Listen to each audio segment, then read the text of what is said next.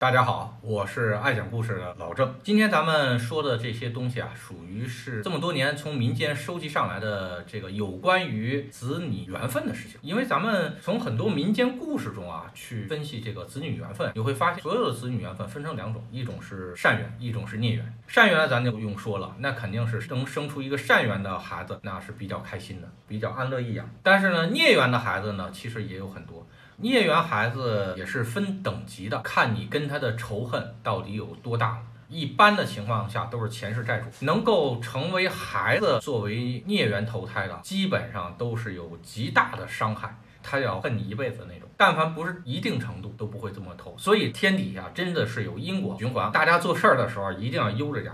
很多这个人啊，在前世，比如说做了比较缺德的事情，你以为这件事情就完了？投胎有一种方式，他可以投成你孩子。一旦投成你孩子，我跟你说很恐怖。今天呢，那个咱们加聊一下这个有关于孽缘孩子的问题啊。然后呢，孽缘子女啊，它基本上分成几个级别啊。第一个最轻的级别是什么呢？是属于怀孕之中折腾你，比如说这怀孕的时候，那妈妈比较受罪，这个有的时候是孽缘子女。包括呢，花大量钱保胎。折腾，呃，有两种情况，要不然呢就留不下来，留不下来，那人家也报完仇了，可能就遭了一下罪，花了一些钱，其实这种结果还算是好的。如果呢留下来的，可能人家这个该折腾也折腾了，完了啊，后面呢其实可能也不怎么折腾了，虽然不是说善缘吧，但至少也不至于说继续折腾，啊，倒也还可以。第二种等级呢，属于就是刚生出来之后就发现这孩子有问题，有残疾。啊，比如说先天性的这个脏器有点问题，那我之前也碰到过啊，那种生下来先天心脏病，那你就保呗，对吧？保温箱里保，花了很多钱，那保了一年，最后也没保住，这就属于是孽缘的。他就诚心是什么呢？让你活活看着自己的孩子死掉，而且还花了很多钱，最后呢你还很伤心，是钱也花了，人也没留住，就这种样子。这大概率的情况下都是前世你一定会伤害别的生命的孩子才会出现这种情况。还有那种是什么呢？就跟你死磕了，这种是也是挺可怕的啊。就是我诚心投胎成你的孩子，但是我是有残疾的，比如天生傻呀、智力不全呀，或者是有一些绝症啊，或者是天生残疾。你说你养不养吧？这种一般是能达到这种级别的，都是属于是不死不休了。就钱是你一定伤过他，一般的情况下都是你伤害了他的孩子，或者你把他们家破坏的特别惨，这种就属于是什么不死不休了。大家没有什么可商量的，我就诚心恶心你，要不然你把我杀了，你要不把我杀了，你就这辈子你养我，而且你这辈子是没有希望所以是非常恐怖的一件事情。然后再往上走一层呢，就是属于青春期闹腾那种。刚开始的时候各方面都没问题，到青春期闹腾，青春期闹腾的话，反正是闹腾鸡飞狗跳。怎么着也得折腾十年，这种缘分的人也是比较难受啊。我觉得最恐怖的是这种二十多成年的时候，他的这个孽缘这个点他爆发了那种，就之前都是乖乖女或者乖乖男，只有到二十多岁的时候，歘一下这个啥使劲的折腾打砸祸害，而且还说不得管不得，非常恐怖。今天咱们说的这个呢，就属于这个成年的，成年的，反正他父亲啊，满脸的那种绝望的那种感觉。因为你知道啊，当一个孩子已经成年的时候，基本上父母都已经五六十岁了。这个时候你会发现自己努力了一辈子，自己辛辛苦苦的一辈子，结果是这么一个结果，你会非常非常的心寒。那真的二十年的时间都捂不暖的一块石头。真的那种感觉，那个儿子呢，就长得吧，反正是有五大三粗的，然后呢，那个 下边比较宽，上面比较窄，那大家就知道什么意思。智力上也还行吧，正常人智力，但是挺能折腾的，好吃懒做在家，然后必须要给钱，不给钱就打父母，把家里的钱基本上都败光了，很恐怖。圈里面号称大师嘛，然后就查了一下他们因果，比较神奇啊。这个是这样，他爸爸前世和他儿子实际上是认识，然后呢，他爸爸呢是他们那一片的负责批发猪肉的最大的，管这个当地的这个批发猪肉的这个事儿。然后他儿子呢，属于是什么呢？是卖肉的，卖肉的就必须得从他爸爸那块去进货。进货了之后呢，他爸爸就是抬高价钱，就欺负他，还给他缺斤少两，还给他注水肉，导致这孩子去卖肉的时候吧，其实卖不着什么钱。有的时候他就跟他爸爸反映啊，当然前世是属于是。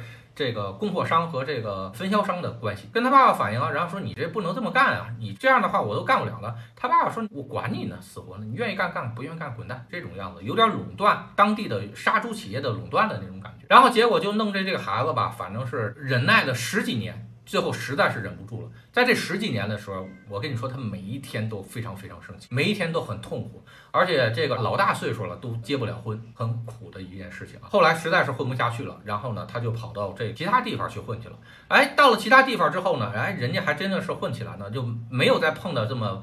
比较霸道的这种批发商，然后他也是卖肉，自己呢会这个自己去做肉，各种肉馅儿和熟食品，人家一天一天的日子还挺好的，变成一个小生意人，大概都混到四五十岁的时候。才娶一媳妇儿，在古代的时候啊，一般的情况下，你十几岁的时候你就应该结婚了，对吧？你想混到四五十岁的时候才混了一个媳妇儿，你想这日子点过得点多苦？他是有几十年的时间一直恨他新生的这个爸爸，所以他就发誓的时候，就是我一定要祸害死他。所以他在阴间在投胎发誓的时候，一定祸害死，并且这种投胎这属于是阴间认同的啊，所以这种东西你管不了，就是他的怨气没有消之前，你是解决不了这个东西。所以今生你会看到他父亲非常非常。无助，这天底下真的是没有无缘无故的爱，也没有无缘无故的恨。再加上他今生他爸爸呢，又对他很溺爱，之前他很有欺骗性啊，很听话什么的，但后来变成这么一个绝望。所以这个孩子大概是四十岁之后才能起运，就基本上把他爸妈都给熬死了，把家里都败光了，没有人给他一分钱的时候，哎，这个孩子才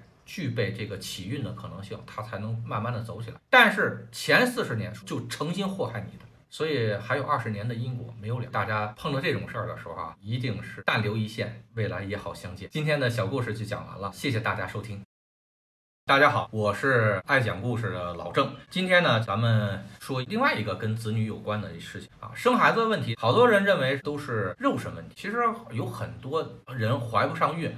或者生不出孩子来啊，未必是肉身有关系，有很多可能是你并不了解的一些因果。我们再去聊这些东西的时候啊，就尤其在收集民间的很多这方面故事的时候啊，有的时候也会让我们觉得很震惊。今天这个故事呢，就属于这种样子。这个女的呢，岁数不小了，也接近三十八岁了，不是说这个人生的晚，是一直没生出来。然后呢，第一次呢，比如说跟人这个怀孕呢，这个太年轻。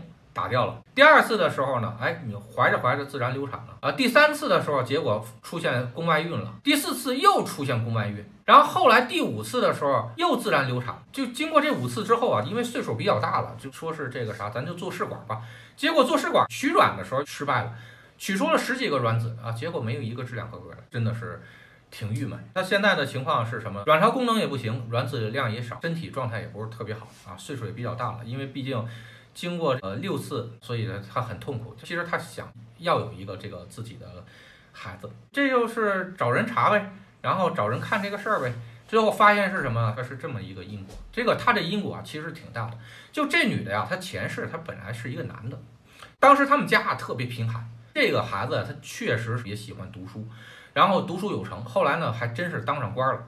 当上官之后呢有好运嘛，对吧？走完好运之后呢他就进入到自我膨胀了。然后呢，特别喜欢挣钱，又特别喜欢美女。这个时候呢，他挣钱就属于是没有底线，再加上属于是那个时候吧，古代吧，属于是党争之间比较激烈。那后来呢，他就发现，哎，这个在党争的时候，我冤枉别人，然后我就可以得到对方的家产。哎，这个东西好像比较好，所以他就动了这坏心眼儿。他真的是做了一场冤案。得到了人所有的这个家产比较绝，他是怕人报复嘛，所以呢做的是灭族的冤案，一家呢所有人全部都杀了，呃将近二百多条人命吧，他就得到他们家的家产了，这所以真的是株连九族的一个事情啊，基本上把人家子子孙孙全都一锅端了啊，你把人家家都给一锅端了，这恐怕是一个很大的因果。哦，对了，还有一个事儿是什么呢？就据说啊，写故事的这个人啊，当时看到的场景就是。这个执行法场的时候，是真的下了六月雪哎，因为这个六月雪这个事儿啊，咱们都说的是含冤比较大的时候下六月雪，但他那个时候是真下这个事情啊，还是真事儿。当时这家就比较冤，所以呢，导致呢这二百多人，你把他杀了之后，全都成债主了啊，就对他下手。前世他也没有获得什么好结果，因为这家呢其实是比较正的，人家也有一些门生，但虽然不是九族。虽然不是九族之内，但是人家也是人家的门生，呃，人家也是人家的至交好友啊，包括人家所在的党派，你动了人家人，把人一窝端了，你小子能好受得了？所以呢，人家也是各种各样的，全家都杀了。所以呢，他也没有得到多少，可能就是得到他们家的财产，大概也就五年的时间吧，基本上自己也都死了。死了之后，你以为你死了就完事儿了？那可不是，恐怕你想的太简单了啊。所以今生呢，虽然轮回成了一个女的，没有权也没有钱，然后长相也很普通，但是呢，还有二百多个债主不死不休呢，人家不愿意投胎，人家就折腾你，你灭人家子孙，你让人家断子绝孙，那你你断子绝孙。所以他这件事情的话，只能是通过民间的那种还阴债去化解。但还阴债是这样的，一次只能处理几个人。刚开始的时候基本上都不同意，后来呢，据说用了两年时间，也只处理了三四十个，那还有一百多个不同意呢，就是不同意。所以这个事情不好说。那你没办法，能想办法啊，让一些这个护法什么的帮助他给护住，就说。这个因果不能说是干预啊，因为是我们人类的这种思维中啊，鬼伤害、鬼害人其实是不对的。在整个法界来看啊，鬼害人其实是不一定不对，尤其是债主害你，你记住天经地义。他能成为你债主，他能允许这么去害你，有的时候是得到那边的同意的，官方是认可的。所以呢，啊，属于是天经地义，这个真不见得是人家做错了。所以这个时候，佛祖菩萨什么的都不能出手。受于戒规，因为你没办法管，都是众生啊，凭啥你害人家都可以，人家害你都不行啊？人家只是讨还这个公道，所以你只能是找护法，先给他护住。护住是什么呢？是我也不是说不允许你折腾他，但是既然人家求到我这坎来了，那我就有义务在这段期间去保护。保护完了之后，你愿意怎么折腾他，那那是你自己的事儿啊。但是呢，人家既然有缘，然后护他一段时间，然后这段时间的时候，不希望你们去能折腾，他。然后过了这段时间呢，你愿意怎么折腾就怎么折腾。当然了，就是在互助的时候，肯定也得去劝，争取度化，好好跟人聊，说你算了吧，这个，或者说是给你安排一个更好的一些事情，这事儿就算了。他这事儿比较困难，到后来吧，反正是只能做到的，能让他怀上，但是他自身的身体又出问题啊，因为快四十了啊，所以这个成功率还是挺麻烦。解决问题的时候，一般的情况下是什么呢？只能把法界的问题给解决。但是你要是人间的这个肉体问题，你如果这个岁数太大了，还是挺费劲。这个就是啊，真的是但行好事，莫问前程。